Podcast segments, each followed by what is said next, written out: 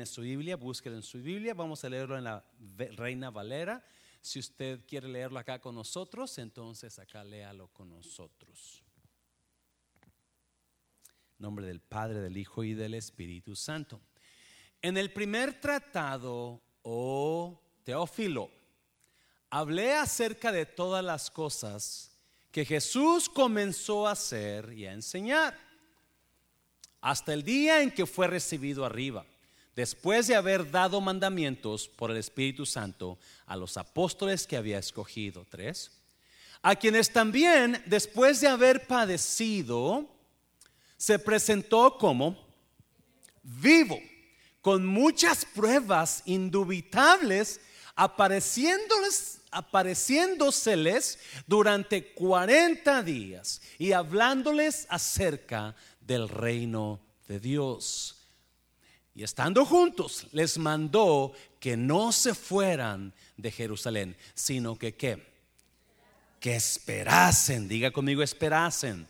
Que esperasen la promesa del Padre, la cual les dijo, oísteis de mi Padre, bendigo tu palabra, Señor.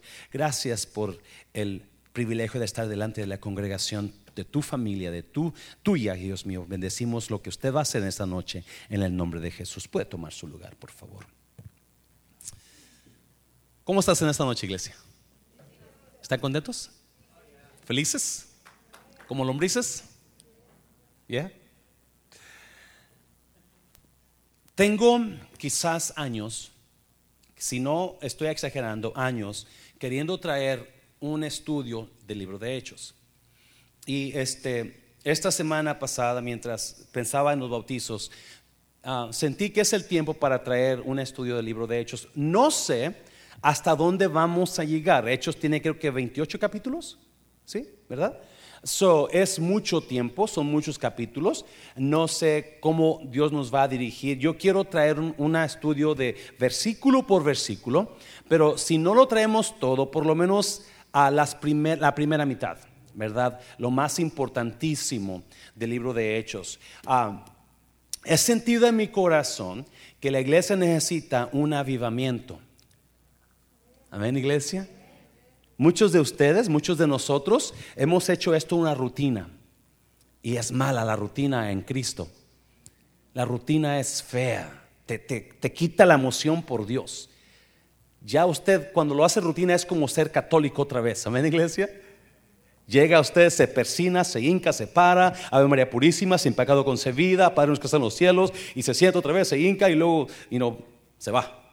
Fue todo.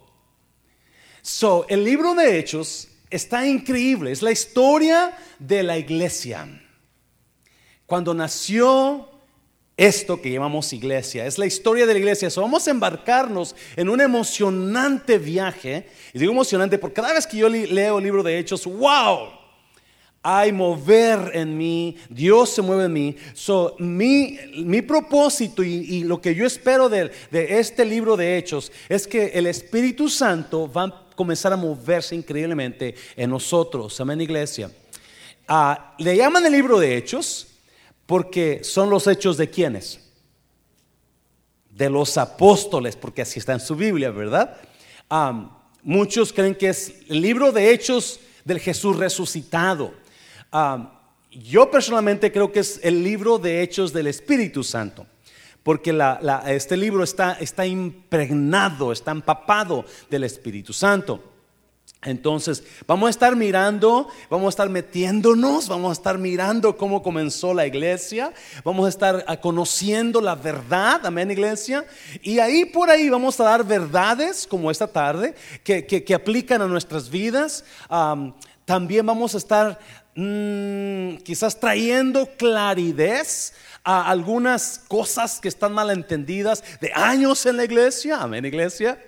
Yeah. algunas cosas que hemos sido enseñados o que pensamos y que usted va mm, o se va desanimado decir, wow, ¿verdad? Porque la verdad es que el libro de Hechos está impactante. Amén, iglesia. So, yo no le iba a poner título a este tema porque yo quiero leer la Biblia, el libro de Hechos, verso por verso y que Dios nos hable de acuerdo a lo que Dios está hablando en este versículo. Amén, iglesia. a veces nosotros los pastores o los predicadores tratamos de acomodar la Biblia a nuestra prédica. Y es lo que no quiero hacer con el libro de Hechos. Pero mirando el capítulo 1 del libro de Hechos, hay un tema. Hay un tema que sobresale en el libro de Hechos y por eso le puse, le puse a título. ¿Qué es lo que usted cree que sobresale en el libro de Hechos capítulo 1? ¿Alguien que diga? Ah, mire, ya lo miraron ya, ¿verdad? Ah, yes. La palabra esperar está impregnada en el capítulo 1 del libro de Hechos. So, vamos a mirar mm, cuatro maneras de cómo esperar en Dios.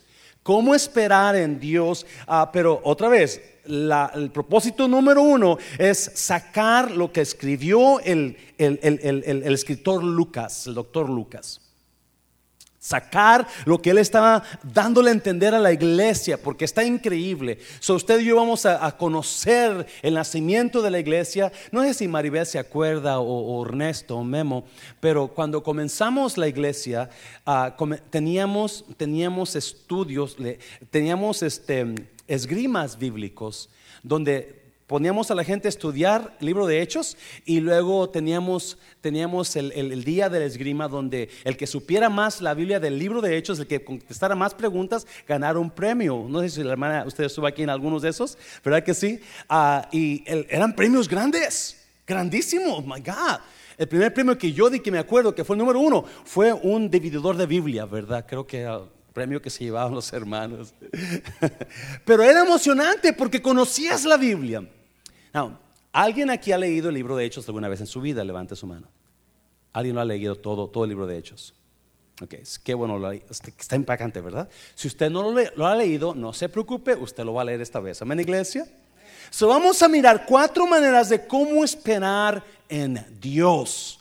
Now, le puse título y le puse eso porque se acomoda a lo que, a nuestra vida de hoy, pero la verdad vamos a ver otras verdades ahí. ¿Está bien? ¿Me permite eso? You know, ¿Cuántos les, encanta esperar? ¿Verdad que no? Es, es horrible esperar.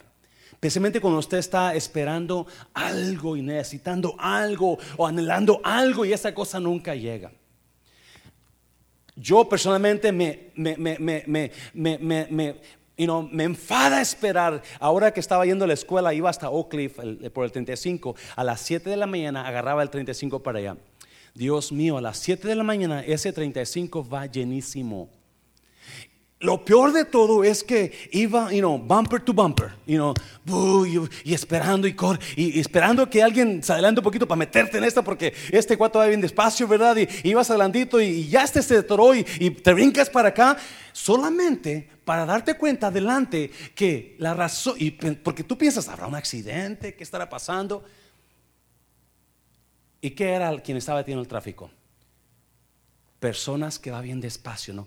Mujeres que estaban pintando, ¿sí o no? O señores que están rasurando y todo el tráfico atrás. O tortugas que van bien despacito. Y yo cuando veo, y yo veo la línea atrás y... ¡ah! Casi siempre, si usted, si usted va en el freeway y no hay accidente y está en la línea fea de carros, usted, usted pase, trate de pasarse adelante y va a mirar que uno va trazando el tráfico. ¿Sí o no? Un si usted maneja lento, por favor, no maneje en la línea izquierda. Amén, iglesia. Póngase a la derecha, porque la línea izquierda es para qué? Para rápida.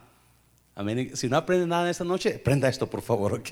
Un aplauso fuerte, Señor, hazlo fuerte, Señor. So, vamos a hablar de la espera, y porque el capítulo 1 del libro de Hechos habla mucho de la espera. Pero vamos a ir capítulo a versículo por versículo. So, vamos a ver versículo 1. Primer punto número 1.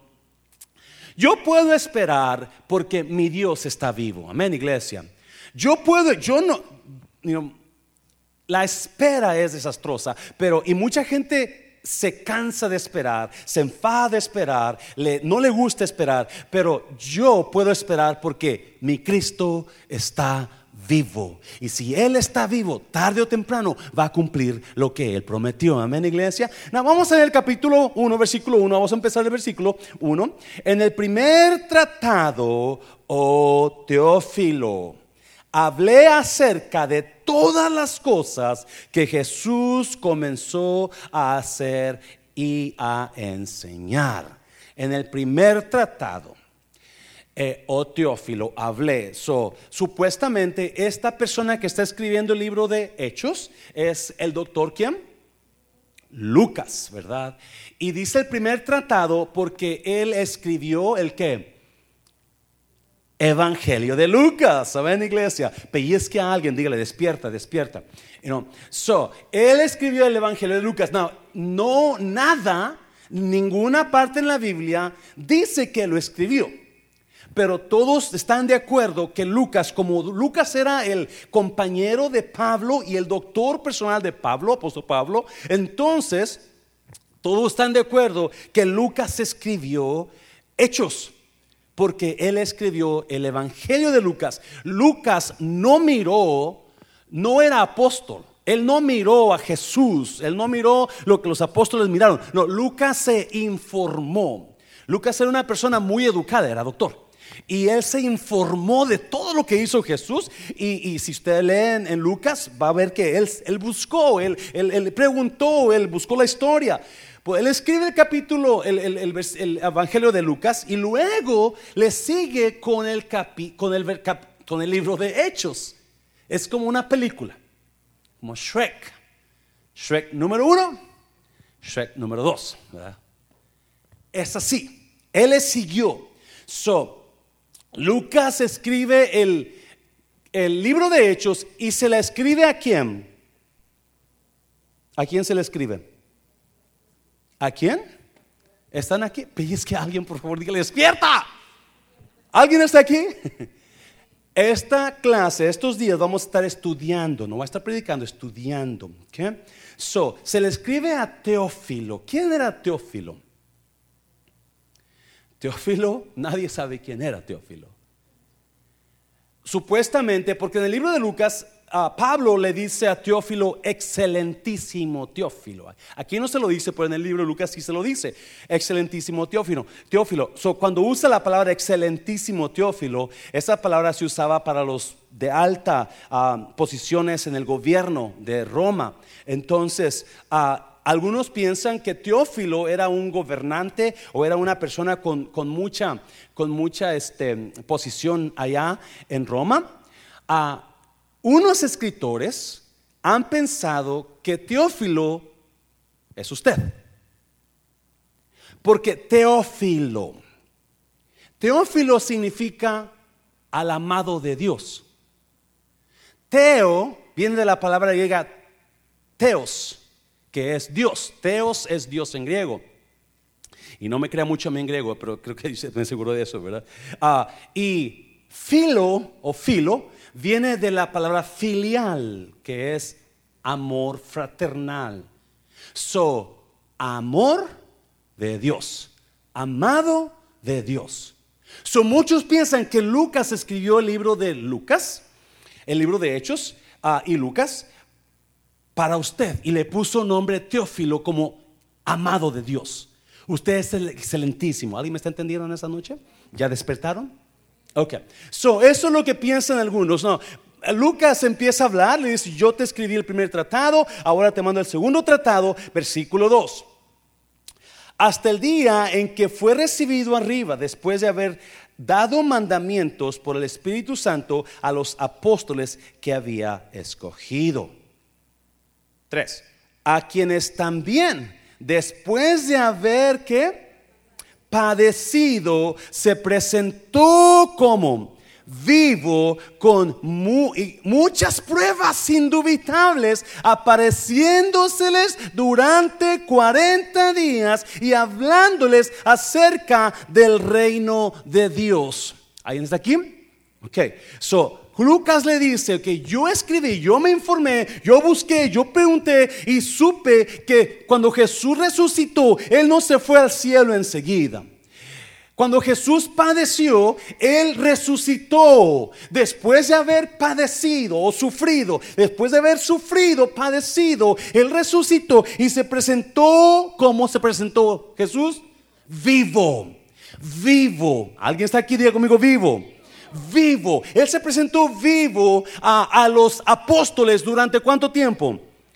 40 días, o Jesús de, antes de ir al cielo, por 40 días estuvo aquí en la tierra. Yo no sé, no creo que la Biblia lo diga, si todos esos 40 días diario se presentaba a ellos, porque creo que no lo registra la Biblia que diario, pero durante 40 días aquí se presentaba, allá se presentaba, allá se presentaba y se presentaba sin duda que era Él, sin duda que era Él. So, como le ponimos, le pusimos a este, a este tema, y you no, know, Usted necesita esperar. Entonces yo puedo esperar en Dios. Cuando la situación esté dura en mi vida, yo puedo esperar en Dios sabiendo confiadamente que yo sirvo a un Dios, como dice, vivo. No sirvo a un Dios muerto. No, escuchen, muy importante eso. Porque si usted y yo vamos a estar mirando el libro de Hechos, es importante que entendamos, el Dios que hizo tantas maravillas en Hechos, el Dios que se movió de una manera tan poderosa en Hechos, es el mismo Dios que hoy que vive. Me estoy yendo iglesia.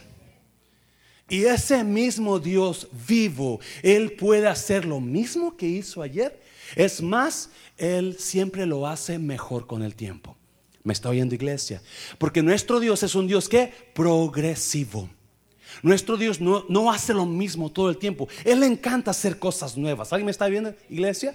So, si usted está esperando algo en esta noche, si usted está esperando algo, está cansado porque no ha llegado a eso que está esperando, o usted está anhelando, ¿verdad? No sé, alguna situación cambie en su vida, déjeme decirle, yo puedo esperar en Dios porque yo sé que Dios está vivo. Y Él siempre cumple lo que promete. Ah, ¿Por qué les dice? ¿Por qué se enfoca el capítulo 1 en, en, la, palabra de esperar? ¿Por qué? ¿Por qué? Porque Él les da una qué? Promesa. Una promesa. ¿Cuál es la promesa? ¿Cuál es la promesa? El Espíritu Santo el Espíritu Santo. Entonces cuando Él les da la promesa, les dice, tienes que esperarla. Now, escuche bien, mi pregunta es, ¿para qué esperar? Él puede hacerlo ahora. ¿Sí o no, iglesia? ¿Para qué esperar? Él puede hacerlo ahora. Él puede venir con el Espíritu Santo ahora. En cuanto, es más, ese momento que él se fue, él podía haber seguido y ¡pum! enseguida mandar el Espíritu Santo, pero no lo hizo así. Él les dijo, tienen que esperar. Y yo creo con todo mi corazón que Dios nos quiere enseñar a ser pacientes. Dios nos quiere enseñar, porque la mayoría de nosotros somos tan impacientes. Y acuérdese, la Biblia enseña que cada vez que uno espera algo, cada vez que uno espera algo, es, cuando, es como cuando usted siembra. Cuando usted siembra, acuérdese de eso siempre. Cuando usted siembra, no cosecha inmediatamente. Siempre que espera un tiempo y después viene la cosecha. Cuando si algo está esperando usted en esta tarde, acuérdese de eso. You know, Dios es un Dios vivo y cada vez que usted se quiera despertar, y no desanimar, usted quiera tirar la toalla, usted quiera, usted quiera quizás darse por vencido, acuérdese, acuérdese de una cosa muy importante. Cada prueba de espera es una prueba. Cada vez que usted espera en Dios, cada vez que Dios lo hace esperar a usted, acuérdese, Dios está poniéndole una prueba. Cuando Dios le dijo a Abraham, tú vas a ser padre. ¿Cuánto tiempo esperó Abraham? Muchísimos años. Cuando Dios le dijo a, Noé, hasta un arca. ¿Cuánto tiempo duró Noé? Uno dicen que arriba de 100 años haciendo el arca. Porque no había llovido en la tierra. No sabían qué era lluvia. Cuando Dios le dijo a Noé, hazte un arca, y, y, Noé, Noé actuó en fe. ¿Me estoy yendo? Porque dijo Dios, voy a traer un diluvio sobre la tierra, voy a traer lluvia. ¿Y qué es lluvia? Es el nombre de la muchacha de al lado, ¿verdad? Nadie sabía que era lluvia. La Biblia dice que, que el agua, el vapor subía de la tierra. No, no bajaba del cielo. Era de la tierra donde subía el vapor. So, Noé actuó en fe. Por eso la gente no le creyó. Pero Noé no dejó la tarea a medias. Noé siguió trabajando hasta que cumplió lo que Dios le había dicho que cumpliera. Y si usted se agarra de la fe en Dios y sabiendo que Dios es un Dios vivo, déjeme decirle, Dios va a cumplir lo que Dios le prometió que iba a hacer. Hazlo fuerte, Señor, por favor, hazlo fuerte. Bájale un poquito, mija, al micrófono está, o mi hijo, está muy alto. Thank you. Número dos, número dos, voy rapiditamente. Vamos a Marcos 11, Marcos 11, 24. Rapiditamente, mire.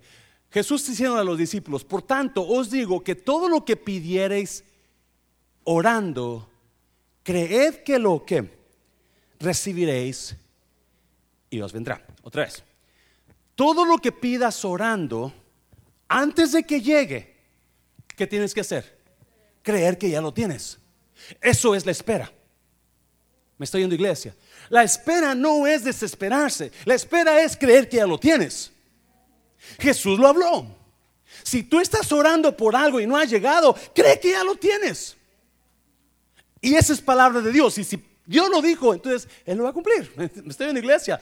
una vez que usted esté esperando algo, no, acuérdese de unos tres, cuatro principios. Dios siempre promete lo que, cumple lo que promete. Y cuando usted y yo esperamos algo, Recuerde que no, cuando, cuando sembramos, no cosechamos inmediatamente, sino que se lleva un tiempo para cosechar. Mucha gente se queda a medio camino. Y acuérdese otra cosa. El hecho de que Dios le dijo no ahora no significa que ese es no. Muchas veces el no de Dios significa ahora no. ¿Me está oyendo iglesia? Muchas veces nosotros queremos, y vamos a ver algo ahí que pasó con los apóstoles, queremos hacerlo ahora o queremos tenerlo ahora y ahora, dice Dios, ahora no es bueno para ti. Ahora esto no te conviene. Ahora te va a hacer mal. So, ahora yo te digo, no, espérate un poco más. Dáselo fuerte al Señor. Hechos, número dos, número dos, vamos a entrar a lo bueno ahorita. Número dos, Hechos, necesito esperar operando en el Espíritu Santo. siempre que espere usted, esperamos porque sabemos que Dios es un Dios vivo y Él cumple lo que promete, pero el problema con nosotros, ¿sabe por qué nos desanimamos? Porque cuando esperamos en Dios, esperamos en la carne y no esperamos en el Espíritu Santo. Vamos a mirarlo. Mire, versículo 4 al 8. Y estando juntos, les mandó que no se fueran de Jerusalén, sino que, ¿qué? Esperasen, ¿qué? La promesa del Padre, la cual les dijo, oísteis de mí, la promesa del Espíritu Santo. Número 5, porque Juan ciertamente bautizó con agua, mas vosotros seréis bautizados con el Espíritu Santo dentro de no muchos días. Versículo 6. Entonces los que se habían reunido le preguntaron diciendo, Señor, restaurarás el reino a Israel en cuánto tiempo? En este tiempo. No me quiero meter mucho ahí. Ellos pensaban que Jesús iba a ser un rey como el rey Herodes. Y ellos querían que quitara a Herodes y él se juntara como rey. Por eso ellos pensaban, ahora es cuando Jesús va a tomar control de Roma, ¿verdad? De Jerusalén, de Israel. Versículo 6, versículo 7. Y él les dijo, no os toca a vosotros saber los tiempos o las sazones que el Padre puso en su sola potestad. En otras palabras, tienes que esperar. Me está oyendo iglesia. Dios va a venir, yo voy a tomar control de la tierra, no solamente de Roma, no solamente de Israel, pero de todo el mundo, pero tienen que qué? esperar. Ese es el tema, capítulo 1. Tienes que esperar, versículo, versículo 8. No, miren. Pero recibiréis cuando, ¿qué? Pero recibiréis poder cuando haya venido sobre vosotros el Espíritu Santo. ¿Y qué más? Y entonces me seréis testigos en Jerusalén, en toda Judea, en Samaria y hasta lo último de la tierra. Número dos. Y eso es lo que muchos predicadores no enseñan. Porque es importante que entendamos, y no, Jesús le dijo, tienen que esperar porque va a venir sobre vosotros el Espíritu Santo. Va a venir sobre vosotros un poder que los va a ayudar a ustedes. Tienen que esperar hasta que sean investidos del poder del Espíritu Santo. No, en aquel tiempo el Espíritu Santo no había venido sobre ellos. ¿Me estoy oyendo, iglesia? So, tenía que venir el Espíritu Santo para derramarse sobre ellos y entonces ellos iban a tener el poder para hacer lo que Jesús está diciendo. No, la diferencia de ahora es que cuando usted y yo creímos ahora, el Espíritu Santo vino sobre usted. Amén, iglesia. No me entiendo eso, pero, pero vamos a, porque el Espíritu Santo está metido aquí en Hechos. Vive ahí. So, vamos a mirar todo eso. El Espíritu Santo, desde el día que usted creyó, la Biblia me enseña que usted fue bautizado en el Espíritu. Me estoy yendo iglesia. Me estoy yendo iglesia. Muy importante. El problema que nosotros no lo creemos. Y, y el problema, escuche bien por favor, el problema con nosotros es que vivimos esperando en Cristo, pero vivimos esperando en la carne. Por eso las, la vida, es, la espera es tan difícil. La espera es tan difícil porque todo lo que estamos haciendo lo estamos haciendo en la carne, no en el espíritu. no en el espíritu. Las personas más las personas que batallan más en la vida, los cristianos que batallan más en la vida, son los que viven esperando más en la carne. Ahorita se lo voy a hablar un poquito. Usted y yo, Jesús le dijo, tienen que esperar a que el Espíritu Santo los, bautice. Entonces van a recibir qué? Poder. Diga conmigo poder. Una vez que el Espíritu Santo los bautice, ustedes van a tener poder. Oh, salud. La Biblia me enseña que usted ya recibió ese poder. Ya recibió ese poder. No voy a meter ahí, más adelante lo miramos más. Porque habla, el segundo, el capítulo está increíble. Pero usted ya tiene ese poder. Pero en lugar de esperar en el Espíritu Santo, estamos esperando en nuestra carne. Y la razón que usted está tan desanimado es que usted está esperando en su carne, no en el Espíritu Santo. La razón que usted está ah, batallando con su, con su pareja es porque usted está operando y esperando en su carne. No está operando en el Espíritu Santo. Por eso salen los gritos. Por eso salen las maldiciones. Por eso salen los pleitos. Porque está en su carne. No está en el Espíritu Santo. ¿Alguien está oyendo, iglesia?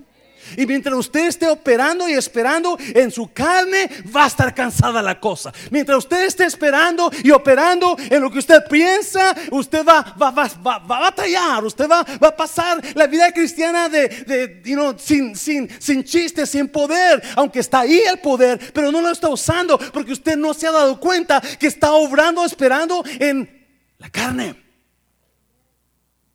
¿Cuántos de ustedes? Cuando usted comienza a pelear con su pareja. ¿Cuánto se para y usted dice, ups, esa es la carne? No, no, no, honey, I'm sorry. la, la, regué, perdóname, estoy en la carne. ¿Cuánto lo hacen cada rato? ¿Verdad que no? No, no, no. Porque cuando usted comienza a pelear y a discutir con su pareja, usted sabe que es la carne saliendo, pero cuando su pareja le contesta, la carne se pone más para arriba y se pone. Y en lugar de parar un momento y dice, uh, espérame, ese no es, ese no soy yo. Esa es mi carne. Está muy. Denle la paso fuerte, señora. O haga algo, ¿verdad? la razón que hay tanto desánimo en el pueblo de Dios, porque ahorita vamos a meterlo más fuerte, amén, iglesia. En el pueblo de Dios es que está operando y esperando en la carne. Porque si yo creo que el Espíritu de Dios está en mí, así como lo enseña la Biblia, Padre, Hijo, Espíritu Santo, el que es nacido del Espíritu, Espíritu es. Hay dos cosas que me batallan en mí, la carne y el Espíritu. Y se pelean cada rato. Y si usted y yo, la razón que usted está cansado, frustrado, es porque está en la carne. La razón que usted pensó esos pensamientos es porque dejó que la carne y no, no, paró. Dijo, wow, wow, espérame. Ese no es el espíritu en mí, esa es la carne en mí. Que decía Pablo, oh, estoy batallando. Quiero hacer lo bueno y no lo hago, hago lo malo. Porque estamos esperando en la carne. Porque el que espera en el Espíritu, cuando yo sé que mi Dios vive, yo estoy confiando sabiendo que Él va a cumplir su promesa. Y no importa qué estoy pasando, no importa qué mugrero me están atacando, no importa qué situación estoy teniendo, yo puedo estar en el Espíritu en Dios y no estoy que estoy todo, no, no, puedo estar confiado, creyendo, porque el Espíritu Santo está en mí, creyendo que, que Dios está en control de la situación y venga lo que venga, que grite quien grite, haga quien haga, golpe quien golpee, yo estoy seguro, por eso soy feliz. Mm. ¿Alguien entendió? Pero, y Jesús dijo, necesito, ¿por qué les diría Jesús? Necesitas esperar. Why don't you just wait? Just wait for a few days. And once the Holy Spirit comes into your life, you're going to have power.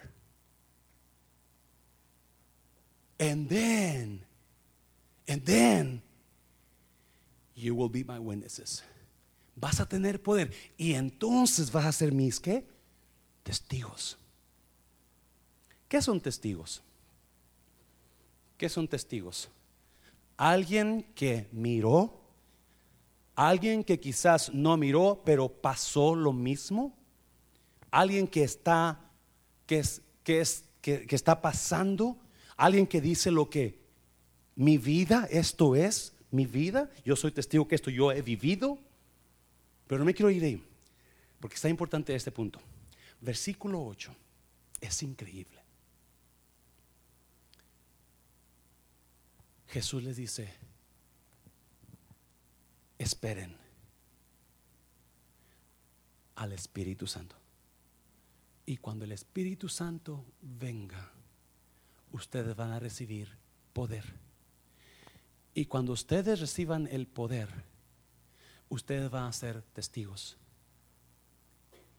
Pero no tenemos poder porque rehusamos vivir en el Espíritu. Preferimos vivir en la carne. Por eso la persona que anda en pecado, que anda haciendo cosas que usted no debe, usted está, es la persona más miserable. Porque en usted hay un espíritu que le dice, eso está mal, eso está mal. Pero usted rehúsa vivir en el espíritu y decide hacer lo que la carne le está diciendo. Y esa guerra lo está matando a usted. Y están batallando. Están batallando porque no vive en el espíritu, vive en la carne. No, pues fuerte, Señor, se lo fuerte, Señor. Me están, me están mirando muy feo en esta noche. So, capítulo 1 de, de Hechos habla sobre la espera. No, escuche una cosa. Mire, versículo 8. Pero recibiréis que Ok, léalo conmigo. ¿Recibiréis qué? Poder cuando haya venido sobre vosotros. So, sin el Espíritu no tenemos poder. Pero si usted ya conoce a Cristo, usted tiene el poder. Amén, iglesia. Lo que necesita es decidir vivir en la carne o vivir en el Espíritu. Now, si usted nota, ¿qué sigue después? Y me seréis testigos, ¿dónde? En Jerusalén, en toda Judea, en Samaria y hasta dónde. ¿Alguien es aquí, por favor? ¿Alguien es aquí, por favor? ¿Para qué Cristo nos, nos, quiere dar poder? ¿Para qué? Para testificar, ¿sí? Para ¿A dónde? ¿A dónde testificar? Todo el mundo. ¿Alguien está aquí, por favor? No, escuche bien, por favor. Jesús dijo, ustedes pueden impactar a todo el mundo. ¿Sí o no? Ustedes pueden impactar a todo el mundo con el poder que yo les doy. ¿Alguien me está oyendo? Espero que esto salga bonito porque se van a ir todo el mundo. Escúcheme bien, por favor. Escúcheme bien. Mundo de restauración tiene un servicio el domingo en la mañana y otro en la tarde. Pero no podemos invitar a la gente a los dos servicios porque no tenemos poder, ¿verdad? No podemos no podemos asistir y apoyar a los dos servicios porque ya fui en la mañana, pero no soy testigo, no, no, no, estoy cansado para la tarde. Yo voy a tener una piedra aquí, ¿ok? Porque es lo que está diciendo Jesús. Jesús dijo, tú, si tú tienes el poder, tú vas a ser testigo. Amén, iglesia. ¿Dónde? Todo el mundo. Pero si no podemos tener dos servicios en domingo porque la gente no está cansada, es porque, ¿dónde está el poder? Amén, iglesia. ¿Dónde está el poder? Come on, come on. Perdona que te dice esa piedra, pero tenemos que entender, tú vas a ser testigo porque hay poder en ti. Y tú vas a impactar todo el mundo. Pero ¿cómo vamos a impactar a todo el mundo con un servicio el domingo? ¿Me está viendo iglesia? Yo no entiendo cómo, cómo, cómo, impactamos todo el mundo con servicio domingo, especialmente en un lugar tan chico. No, para impactar a mucha más gente tenemos que tener más servicios o un lugar más grande. No tenemos un lugar más grande, entonces ¿qué? Tenemos que tener más qué? Porque eso es qué? Evangelizar. Amén, iglesia. Otra vez. ¿Alguien entendió, por favor? So, si yo no estoy impactando al mundo, es porque yo no creo que hay poder en mí. Si yo no apoyo, si no vengo a la iglesia ni el miércoles, ni, si nomás quiero vengo un día al mes, lo que sea, ¿verdad? Es porque no hay poder en mí, no estoy siendo testigo. ¿Me está oyendo iglesia? No, tenemos que entender la razón que el Espíritu Santo vino es, número uno, para hacer qué? Testigos. Para ser testigos. ¿Qué es ser un testigo? Hablar o de Jesús o hablar de lo que uno ha vivido. ¿Alguien me está oyendo, iglesia? Déjeme decir una cosita muy, muy... Eso de hacer un montón de clases y un montón de, de, este, de eventos para saber cómo evangelizar es tiempo perdido. Porque un testigo habla lo que uno ha vivido en Cristo. Usted puede ser un testigo hablando lo que Cristo ha hecho en su vida. Amén, iglesia. No hay más, no hay más manera más perfecta de hablarle a la gente de Cristo, sino que diciendo lo que Dios ha hecho en mi vida. No se preocupen saber cómo predicar y, qué es homilética y qué es este, eh, el verso con, con, verso. Y, no, no, no, no, no. Usted diga lo que Cristo ha hecho en su vida a las personas que conozca y déjeme decirle, la gente va a venir porque van a ver una vida transformada en su... Me está oyendo. En la persona fuerte, así no lo fuerte, Señor. Yes. So. Jesús dijo, recibiréis poder Eso lo dijo porque no había venido sobre ellos el Espíritu Santo. Pero ahora ya lo tenemos. Yo puedo decidir esperar operando en la carne o esperar operando en el espíritu. Porque ya lo tengo. Ellos no lo tenían. Ahora yo lo tengo. So, el poder está en mí el poder para vivir en el Espíritu. Yo decido estar frustrado y enojado y peleado con todo el mundo, o yo decido estar feliz y amar a todo el mundo porque yo tengo el poder. Amén, iglesia.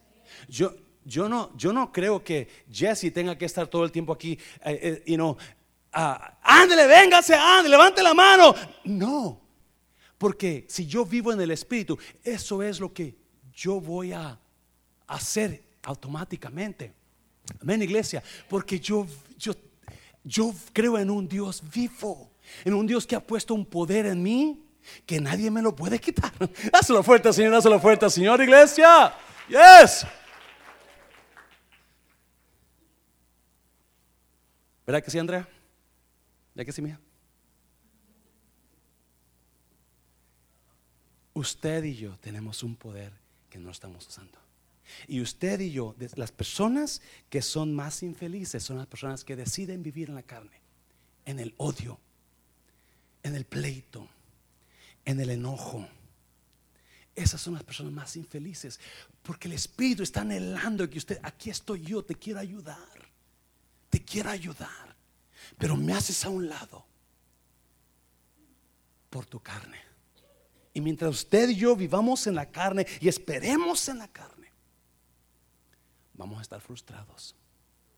Vamos a estar frustrados. Amén, iglesia. Una persona fuerte, Señor, nuestro fuerte, Señor. Acuérdese, usted puede vivir en el Espíritu. Usted puede esperar operando en el Espíritu. Jesús le dijo, espera, vas a recibir el poder y entonces vas a poder ser testigo. Entonces, no tenemos que ir cada mes al rancho. Si vemos a una persona fuera de nuestro vecindario, hey, ¿cómo está? Lo invito a la iglesia. Porque soy, mire lo que hizo Dios en mí. Si vemos en la tienda cuando vamos a comprar el mandado, eh, hola, mire, le invito a la iglesia. Eso es ser testigo. El poder ya está en nosotros. No tenemos que poner y tenemos que hacer y tenemos que, es que véngase, véngase. No. A mí, qué bueno que viene. Gloria a Dios que viene y venga. Pero usted y yo podemos ser qué? Testigos. ¿Y cómo somos testigos? Hablando de lo que hemos vivido en Cristo. Yo lo he vivido. La iglesia va a salir y va a explotar cuando nosotros decidamos ser ¿qué? No, fuerte, Señor. Número tres, número tres. So Jesús le dice, váyanse a Jerusalén, esperen ahí. Número tres, la mejor manera de esperar es conectado al cuerpo de Cristo. A Hechos 1, versículo 9. Y habiendo dicho estas cosas, viéndolo ellos, fue alzado y le recibió una nube que le ocultó de sus ojos. 10. Y estando ellos con los ojos puestos en el cielo, entre tanto que él se que se iba, he aquí, se pusieron junto a ellos dos varones con vestiduras blancas. No, qué, qué bonito, mira. Acuérdese, Jesús había andado con sus discípulos por cuánto tiempo? Y tres años con ellos, ¿verdad? So, se, se, conectaron con él. Usted ha, usted ha, escuchado las prédicas de la resurrección, cómo estaban llorando todos, aguitados. Se conectaron con él. Ellos saben que Jesús se va. Por 40 días Jesús estuvo presentándose, comiendo con ellos. Él no estuvo en espíritu. Él anduvo aquí en cuerpo y hueso, así como usted y yo. Así andaba con, con ellos. Comía con ellos. Hacía que pusieran sus dedos en las manos, en sus agujeros. So, andaba aquí como si estuviera mirándolo a usted en persona. So, él se va.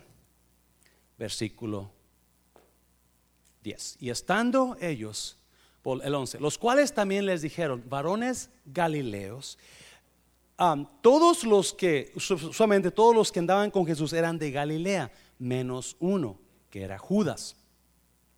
So, en ese momento todos están, son galileos, por decirse varones galileos. ¿Por qué estáis mirando al cielo? No, mira, este mismo Jesús que ha sido tomado de vosotros al cielo, así vendrá. Regrésame por favor, sí, otra vez al 11.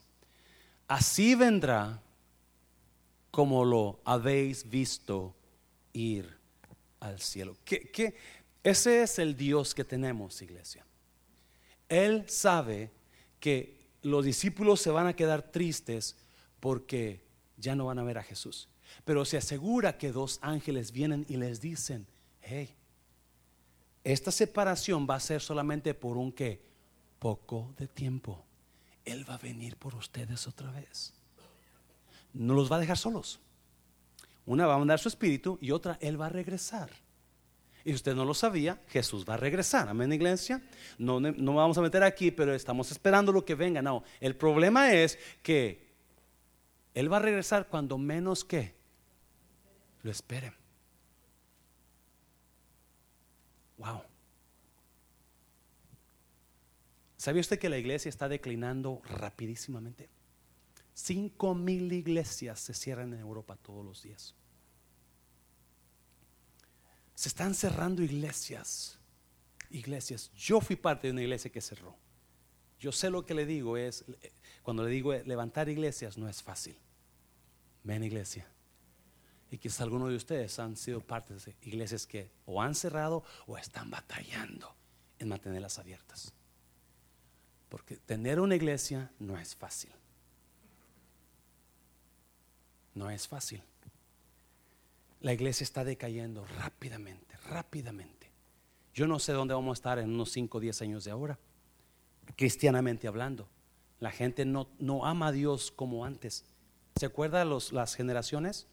Las generaciones de los, de los 40, 50, 60 todavía. Pero ya las nuevas ya no les importa mucho lo de Dios. No. Lo que les importa es el celular nada más. Es todo. Tecnología. Dios no. Estamos, estamos decayendo. So, vienen los ángeles y le dijeron, así como, así como lo, miraron ir al cielo, así va a venir. Porque dice que una nube, versículo 12. Entonces volvieron a Jerusalén desde el monte que se llama el Olivar, el cual está cerca de Jerusalén, camino de un día de reposo. No, ahí me va a quedar. versículo, creo que el versículo 11, decía que una nube lo ocultó de, de sus ojos, la nube de gloria de Dios. Amén, iglesia. La Biblia siempre habla de la nube de Dios. Y la nube significa qué? Gloria.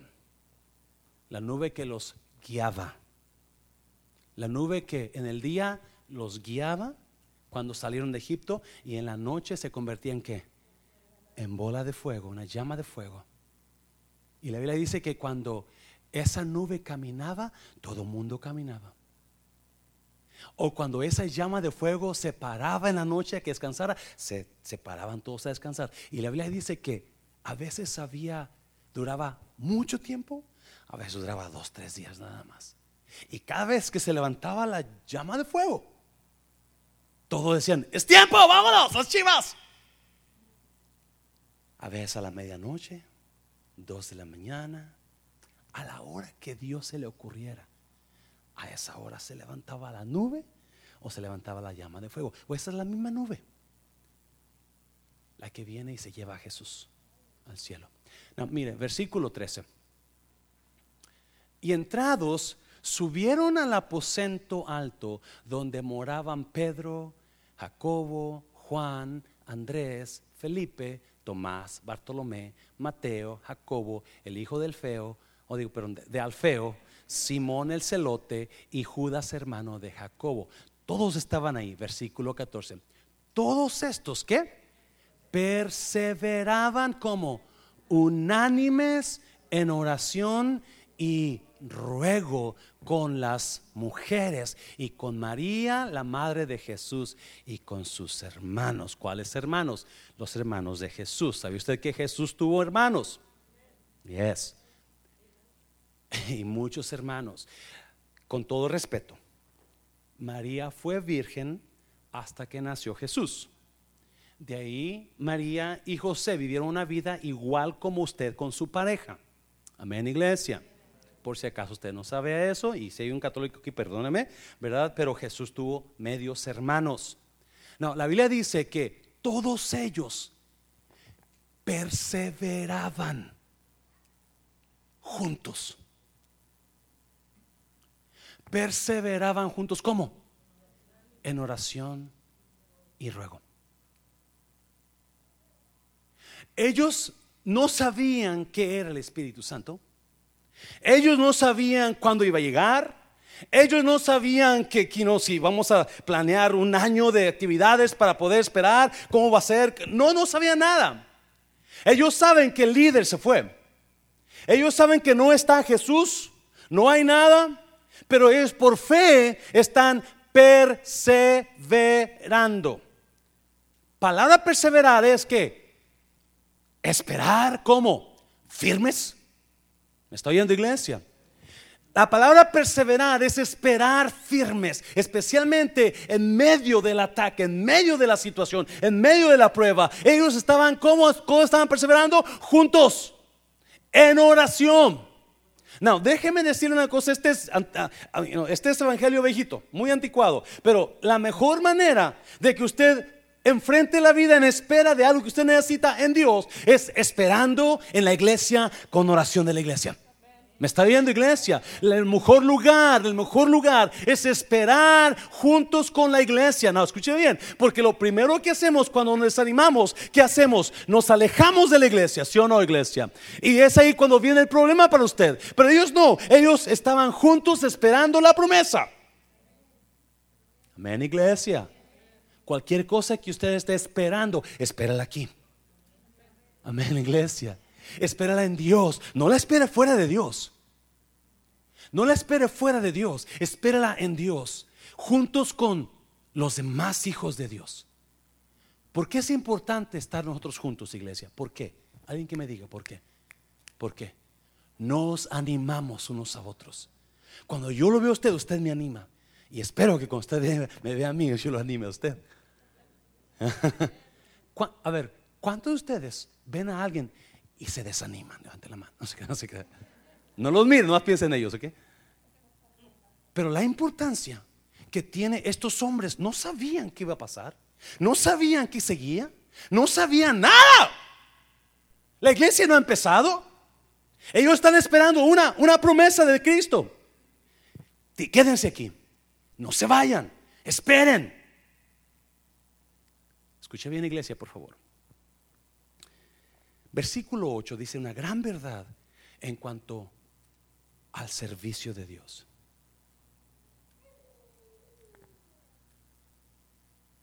Espera en Jerusalén hasta que recibas el poder del Espíritu Santo. Entonces me vas a hacer qué? Testigo. Es importante, es por, por eso me encanta ese versículo, que entendamos que todo lo que se relaciona con Dios en el servicio de Dios, no podemos hacerlo en la carne. ¿Me está oyendo iglesia? Tenemos que esperar hasta que Dios diga, es tu tiempo. No pongo el tiempo yo, lo pone Él.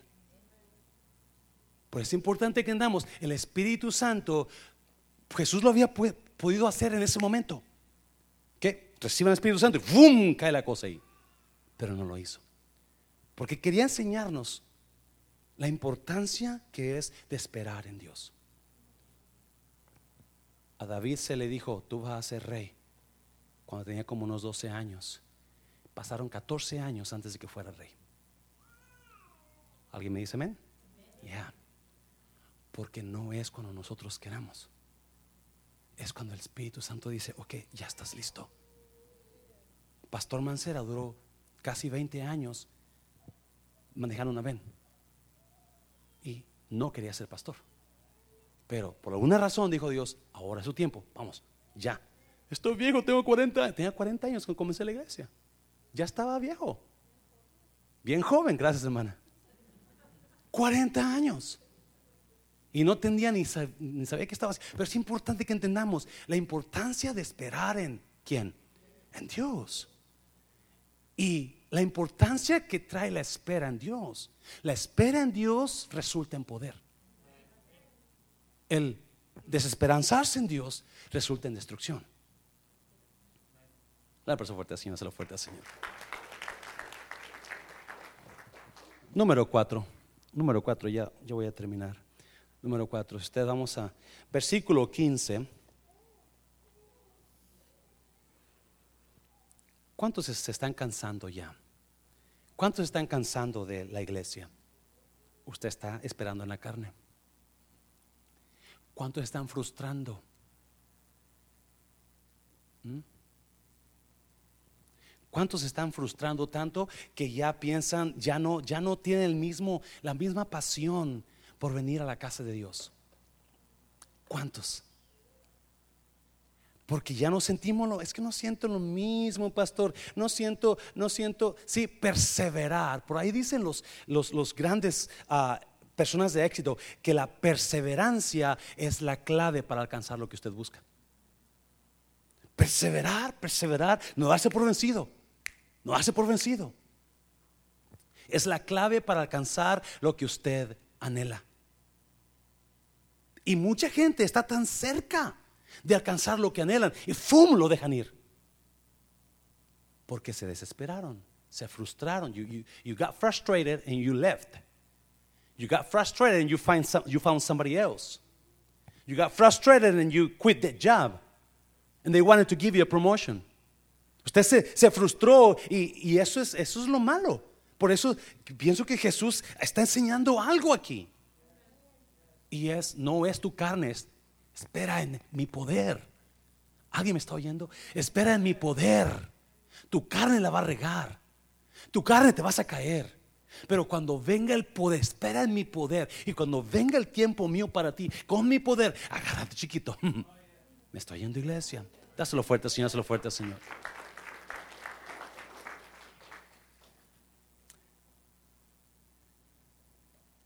versículo 15. Ah, en aquellos días Pedro se levantó en medio de los hermanos y los reunidos eran como cuánto? 120 en número y dijo, varones hermanos, era necesario que se cumpliese la escritura. No, esa palabra era necesario. En el Nuevo Testamento se, se menciona como creo que 74 veces. Me, llamó la atención porque la miré dos o tres veces aquí en ese capítulo, en capítulo 1 nada más.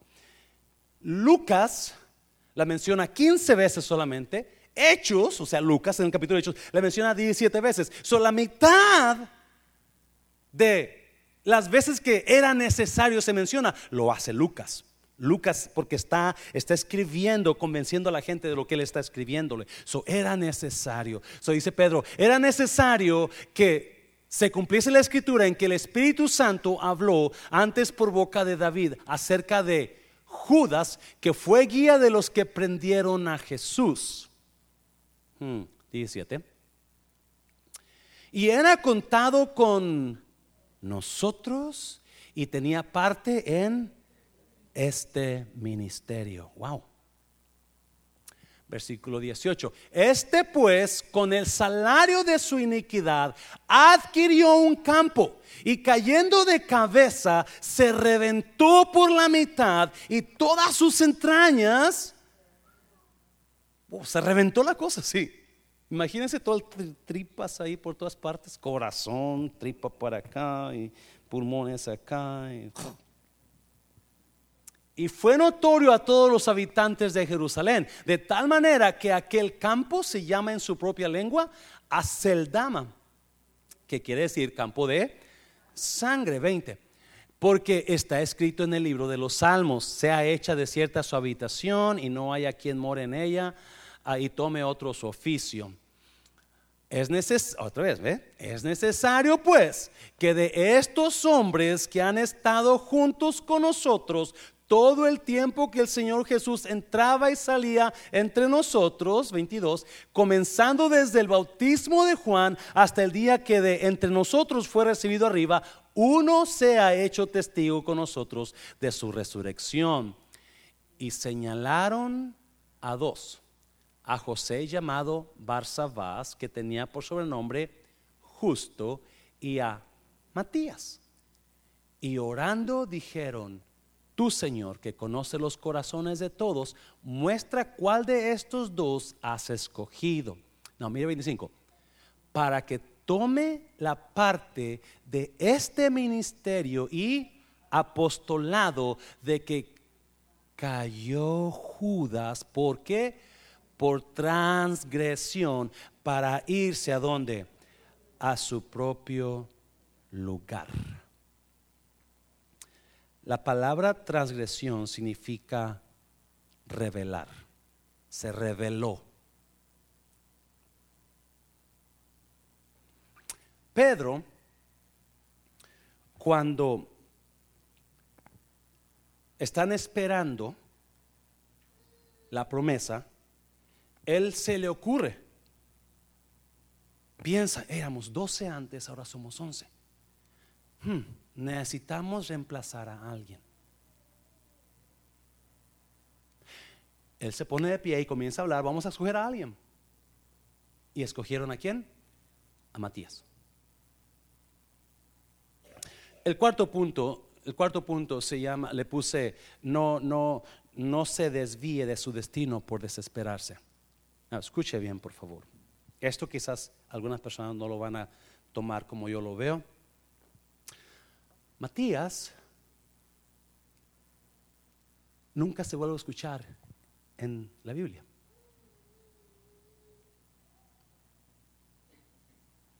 Deberían ser cuántos apóstoles? Doce. Pedro escogió a Matías, o no, oraron para escoger a la persona y cayó sobre Matías. Pero después Jesús escogió a otra persona. ¿A quién era? Apóstol Pablo. So, ya no son doce apóstoles, ahora son cuántos? Trece. So, ¿quién estuvo mal, Jesús o Pedro? Esto es debate, ¿verdad? No quiero meter. Lo que mi punto es, para mí, Pedro se desesperó antes de que viniera la promesa. La promesa vino después de haber escogido a Matías. Porque si usted va a buscar en la Biblia, no va a volver a ver a Matías obrar en, en, nada. ¿Verdad? Quizás fue un gran hombre, yo no lo sé, pero la Biblia no habla de él, pero sí habla de otro apóstol que Jesús escogió. No. No desvíe su destino por causa de desesperarse. Escuche bien. Por favor, entienda esto, porque regresamos al domingo. La Biblia habla mucho que Dios vino a establecer el reino de los cielos aquí en la tierra. Amén, iglesia. Él vino a establecer su reino. ¿A quién va a usar para establecer su reino? A usted. Y a usted lo va a poner para que de alguna manera u otra sea usado en su reino. El problema es que usted no lo puede hacer todo solo. So, ¿Qué va a hacer Jesús? Le va a traer qué? Otras personas. ¿Me está oyendo, iglesia? ¿Alguien está ahí? ¿Ya, se están durmiendo? ¿Qué? No se desespere, no desvíe su destino por causa de desesperanza. Y no, le puse esto porque Judas, que dice el versículo, era estaba con nosotros y tenía parte en este ministerio. Y luego dice que por transgresión él lo dejó, por rebelde, porque por traicionero. Él dejó el ministerio. Ahora tienen que reemplazarlo. ¿Alguien se aquí todavía? Judas fue escogido para cumplir un ministerio con Jesús. Pero cuando Judas decidió traicionar, los abandonó, los dejó. Me está oyendo, ¿verdad? Cuando los dejó, él se dio cuenta que hizo mal y quiso regresar las monedas de plata, 30 monedas, a los sacerdotes. Los sacerdotes le dijeron, allá tú con tu conciencia. ¿Y qué pasó con Judas? Fue y se, se mató. Amén, iglesia. Fue y se mató porque su conciencia no lo dejaba en paz. Fue y se mató porque traicionó a Jesús. Fue y se mató porque dejó un destino mejor. No, no voy a meter en eso. Pedro dice que su transgresión hizo que lo llevara a su lugar de, de castigo. Pero acuérdese, iglesia, Dios lo va a poner a usted con personas de destino. Tiene que ponerlo con personas de destino. Va, o va a traer personas a usted con personas que son personas de destino. Y, y si usted está con una persona de destino, no la deje. Por favor, no la deje. Porque esa persona de destino va a ser bendición para usted. No, el hecho de que Judas se fue, el hecho de que Judas traicionó, lo llevó a terminar mal. Amén, iglesia. Siempre que usted ve en la Biblia una persona que dejó su destino, dejó a la persona de destino, terminó mal. o no se escuchó más de esa persona. Orfa. La Biblia no dice qué pasó con Orfa, pero sí dice qué pasó con Ruth. Dios la bendijo. Usted y yo hablamos de del sobrino de Abraham el domingo. Lot. ¿Qué pasó con Lot? Dejó a Abraham, mientras estaba con Lot, usted, con Abraham, usted mire, capítulo 15 de, de, Génesis, mientras estaba con Abraham, él estaba enriqueciéndose, enriqueciéndose, enriqueciendo, a tanto que no cabían los dos, porque Abraham era hombre de destino, hombre de bendición. Mientras Lot estaba con Abraham, Lot estaba seguro, va a haber bendición para mí también, me está oyendo iglesia. Pero una vez que se separó de Abraham, una vez que lo dejó, entonces, ¿qué pasó? Lo terminó mal. Muy mal terminó. Perdió a su esposa porque se convirtió en sangre, en, sal, y sus hijas hicieron tontería y media con él. Y de ahí salieron enemigos del pueblo de Dios, de la descendencia de Lot. So, todo, ¿cuál es mi punto? Judas, si él hubiera recapacitado, él hubiera dicho, yo no entrego a este hombre, que sea otro el que lo entregue. Porque mi destino está conectado con él. Y si yo dejo a este hombre, si yo dejo a Jesús, si lo entrego a Jesús, yo voy a terminar mal. Esa es la enseñanza bíblica. No, cuando usted llegue con una persona de destino, pégese a esa persona. No, o quizás algunos de ustedes están queriendo dejar a personas de destino, como, como Judas lo hizo. Tenga cuidado a quien deja. Amén, iglesia. Tenga cuidado a quien deja. Porque Dios siempre trae personas, acuérdese, siempre trae personas a nuestras vidas para que sean bendición para nosotros y para bendecirlo nosotros a ellos. La razón que usted tiene esa pareja con usted es para ser mejor ahora. La razón que usted vino a esta iglesia es para que esta iglesia sea mejor porque usted está aquí. ¿Me está en la iglesia? So, Judas tomó, hizo una decisión de entregar a la persona que debería de apoyar. Pedro, en mi opinión, la Biblia no lo enseña, hizo un error al adelantarse por desesperarse a hacer una decisión que Jesús tenía preparada para después, con el apóstol Pablo. ¿Por qué no en lugar de querer abandonar a personas de destino, ¿por qué no decide usted ser una persona de destino para alguien más? Se lo voy a repetir. Nosotros, cada uno de nosotros anhelamos amistades verdaderas, ¿sí o no? O personas reales en nuestras vidas. No personas que nos mientan, no personas que nos ataquen, no personas que nos traicionen. No, cada uno de nosotros ocupamos a alguien que esté ahí, así como Ruth le dijo a Noemí, no me pidas que te deje, porque a donde tú vayas, yo voy a ir. Yo no sé dónde vas a ir, Noemí, pero si tú vas para allá, yo voy para allá. Si tú vas para allá, yo voy para allá. Si tú vas para acá, yo voy para acá. Acuérdese, las personas que se suben al autobús con usted solamente por dónde va el autobús, en cuando el autobús cambie de dirección se van a bajar. O van a comenzar a gritar porque no van por usted, van por la dirección que lleva. Pero personas, personas que lo aman o le aman a usted, para donde quiera que usted haga cambios, para ahí lo van a seguir. Mi pregunta es, ¿dónde está llevando a usted personas? ¿O a quién está usted tomando bajo sus alas y decir, a donde tú vayas, yo voy a estar contigo?